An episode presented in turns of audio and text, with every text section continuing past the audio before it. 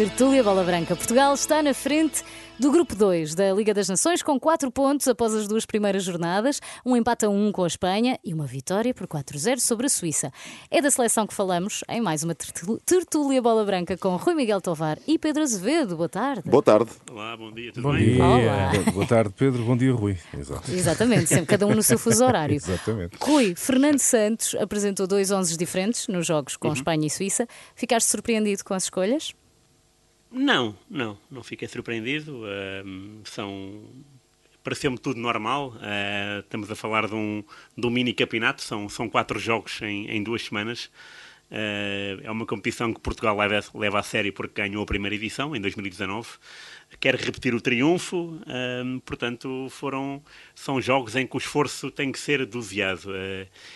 É claro que no jogo mais a sério, Ronaldo ser, ser suplente, eh, ser, ser considerado uma arma secreta para a segunda parte, eh, é bem visto. O Ronaldo já foi suplente, não tantas vezes na seleção, mas sim no Real Madrid. Eu lembro-me que o Zidane, que é uma instituição, eh, até foi quem o Zidane e, e o Ancelotti também antes dele, antes do Zidane, tinham eh, falado com o Ronaldo no Real Madrid para, para dosear o esforço. Agora, claro, isto, uh, dosear o esforço de uma equipa é diferente de dosear o esforço na seleção. Mas vai dar ao mesmo. Eh, o Ronaldo teve uma época de altos e baixos. os baixos são pessoais e também são eh, coletivos, porque o Manchester, o Manchester United jogou francamente mal, acabou em sexto, eh, quase que ia falhando o acesso à Europa, portanto foi uma época nesse aspecto bastante desgastante e não diria normal, mas não quando vi o 11 não fiquei eh, surpreendido. Eh, talvez a maior surpresa tenha sido a não inclusão do William, porque aquilo era o estádio do Betis, onde ele sempre jogou, mas é um, são, lá está, é um, é um pormenor, não é, não é, não é decisivo. Viu-se depois com a Suíça, que de facto o William é um jogador que faz falta, não pelo golo, mas sim por tudo o resto, eh, embora de facto a, da peça do meio campo mais, mais cintilante tenha sido nos dois jogos o Otávio, com Espanha nem tanto assim, mas com a Suíça, de facto, foi um jogador bastante organizado, bastante capaz.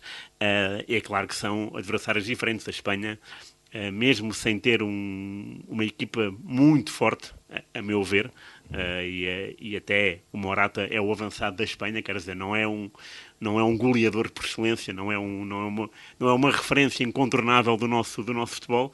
Um, mesmo a Espanha não tendo uma grande seleção e não fazendo um grande jogo, a verdade é que inspira outros cuidados uh, do que a Suíça.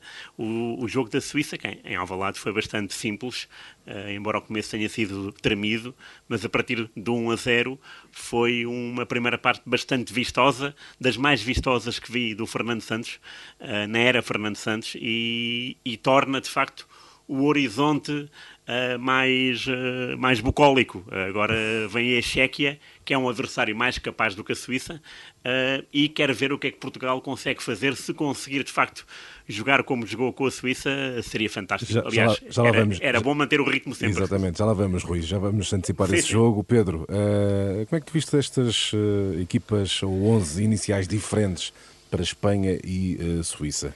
Eh, que explicação poderá, poderá haver? Gestão. Claramente Apenas gestão, gestão, final de época e quatro jogos em duas semanas. Gostei mais da segunda equipa, da equipa que jogou com a Suíça, do que da equipa que jogou com a Espanha. Eh, O Fernando Santos manteve os centrais. Eh, Nesta altura já sabemos que Portugal não tem grandes soluções para o centro da defesa. Vão jogar sempre os mesmos, o Danilo e o, e o Pepe. Nuno Mendes na esquerda gostei mais. Rubem Neves e o William no meio campo gostei mais. Já para não falar em Cristiano Ronaldo e Jota na frente. Gostei mais da segunda equipa, estas alterações de facto resultaram. Está a falar-se muito, e tem-se falado muito em Portugal, nas alterações de Portugal, mas falou-se muito pouco nas alterações da Suíça.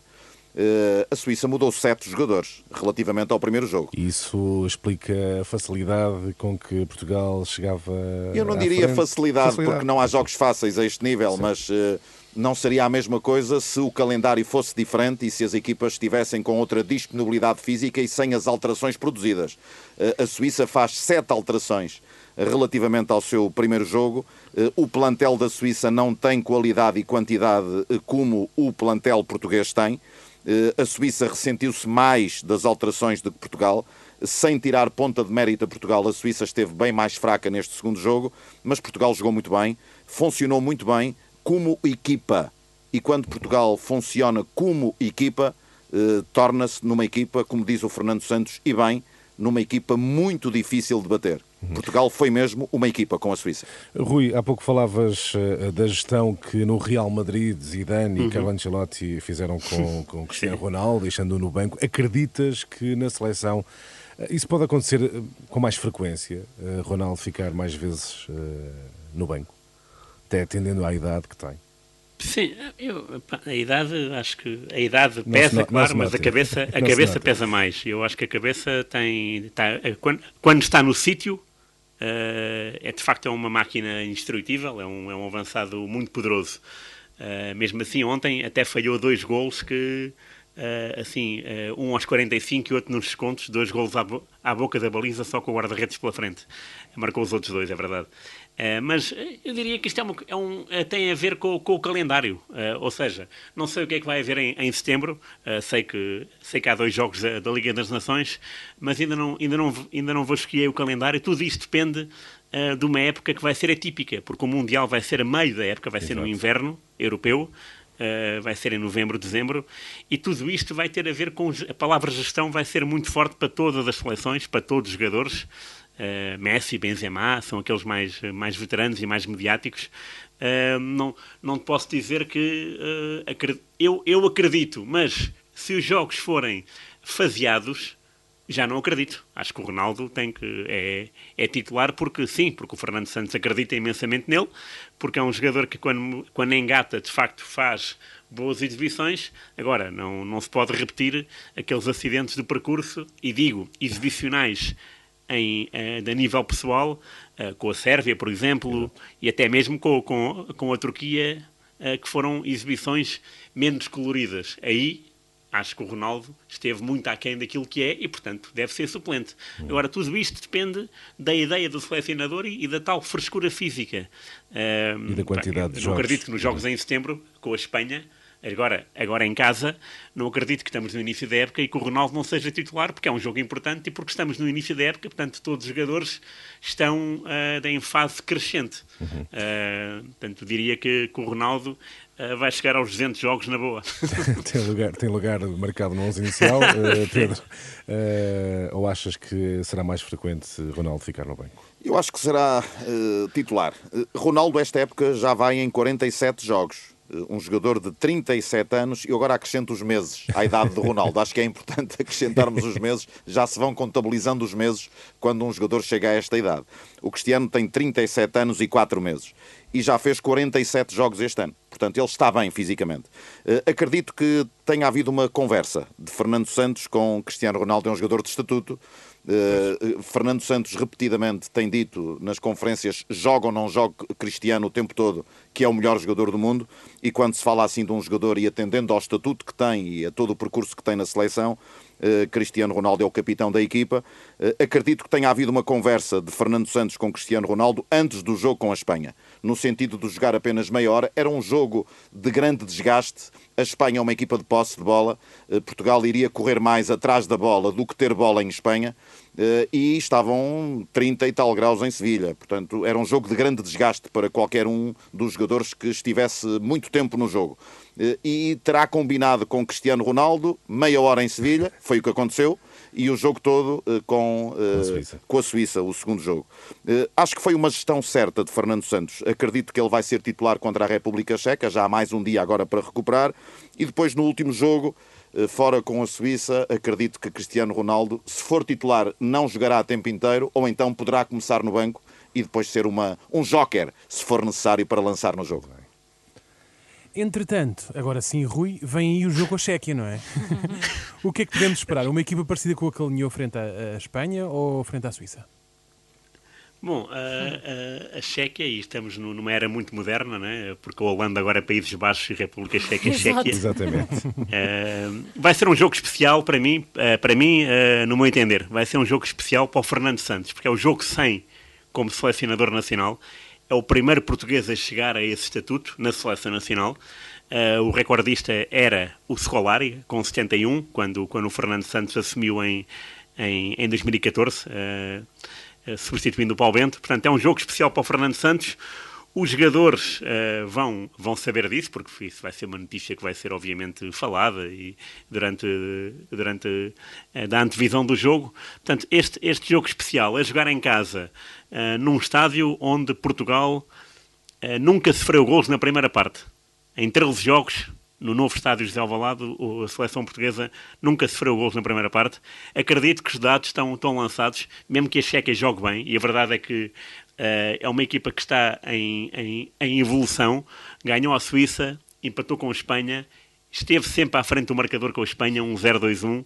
É uma equipa uh, técnica como, como a nossa, mas nós temos mais atributos do que a Chequia. E, portanto, a jogar em casa, temos que mandar e temos que ganhar, obrigatoriamente. Uh, não que o empate seja, caia, caia o Carme a Trindade, porque ainda vamos na terceira jornada, vamos a meio da primeira, vamos, vamos fechar agora a primeira volta. Mas é obrigatório, de facto, uh, sonhar e com uma vitória. Uh, e o curioso é que nunca jogamos com nem com a Chequia, nem com a República Checa em casa. Foi sempre em campo neutro. Uh, aquele chapéu do Paborski famoso, em 96, foi o primeiro de todos. Opa. Uh, e depois o último com a jogo. Checoslováquia, na altura ainda era Checoslováquia. Ui, isso, isso, isso, Outros isso, tempos, isso, sim, sim. isso- isso já foi nos anos 80. Isso foi para, Eu o- para Mundial relato, não 90, me chamem muito velho, eu fiz esse relato. Portugal perdeu 2-1 em Praga. Pedro é do tempo da É Checoslováquia. verdade. 1990, Com. Juca como selecionador nacional na campanha Sim. para o Itália 90. É verdade, é verdade. E, e remata aqui a minha, a minha Pedro. consideração sobre o jogo longo- Sérgio ao É, longo- Fernandes eu, eu, eu vou aqui ironizar com o nome da capital do país, porque de facto tem sido uma praga ch- chamarmos umas vezes Chequia e outras vezes República Checa. Eu vou, eu vou falar sempre em República Checa porque é como está massificado e vou continuar a, a chamar como, como acho que todos conhecemos aquele país. Eh, atleticamente é uma equipa muito forte. Eh, é uma equipa que empat- empatou com a Espanha e esteve a ganhar duas vezes. É uma equipa que venceu a Suíça nestes últimos dois jogos. Eh, Foi aos quartos de final do Campeonato da Europa no ano passado. Chegou mais longe do que Portugal no Campeonato da Europa. Eliminou os Países Baixos no Campeonato da Europa. Falhou o play-off eh, de acesso ao Mundial perdendo com Gales. Eh, Foi esse jogo que decidiu. Caso contrário, teria ido ao play-off. O grupo era da Bélgica e contra a Bélgica, a Bélgica é intratável na Europa. Eh, é- isto são apenas avisos para Portugal. Agora que Portugal é favorito, é. Estamos a falar de uma seleção média, a da República Checa, e Portugal está num nível superior, é claramente favorito, joga em casa. Eh, Tudo vai depender, ou muito vai depender este jogo da dimensão física das equipas, mas atribuo a Portugal o favoritismo para este jogo. Muito bem, eh, agora temos o insólito da semana. É verdade. Ora, hoje trago-vos aquilo que, na minha opinião, é o melhor insólito que já partilhei convosco.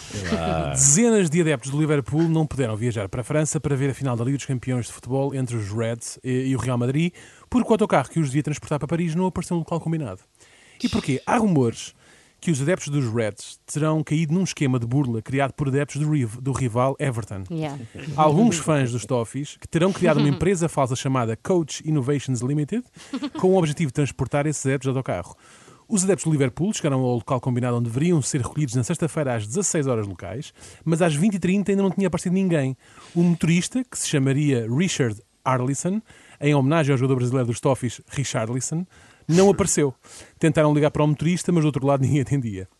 O próprio Richarlison não perdeu a oportunidade de picar o Liverpool ao partilhar a notícia nas suas redes sociais com uma montagem numa imagem onde aparece como condutor de um autocarro.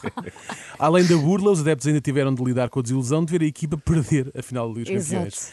Fica assim provado que pode haver uma enorme rivalidade entre, entre adeptos de futebol, só que em vez de usar a violência, podemos usar a imaginação e criatividade para picar os nossos rivais. Pois é, mas não Porque é um golpe de gênio. É um mas não golpe de gênio. ideias. É muito, mal, é muito, muito mauzinho, triste. é muito mauzinho, mas é um Olha, golpe só de espero, gênio. só espero que esses, que esses autocarros não, não vão agora para, para a Moita, para Alcochete, para Montijo. Exato. Sim, aí é, aí é que há mesmo problemas, não é? Está Não- mesmo a falhar a carris metropolitana. Não queríamos nada. Obrigada. Obrigado a Até todos. para a Até para a semana. semana. Semana.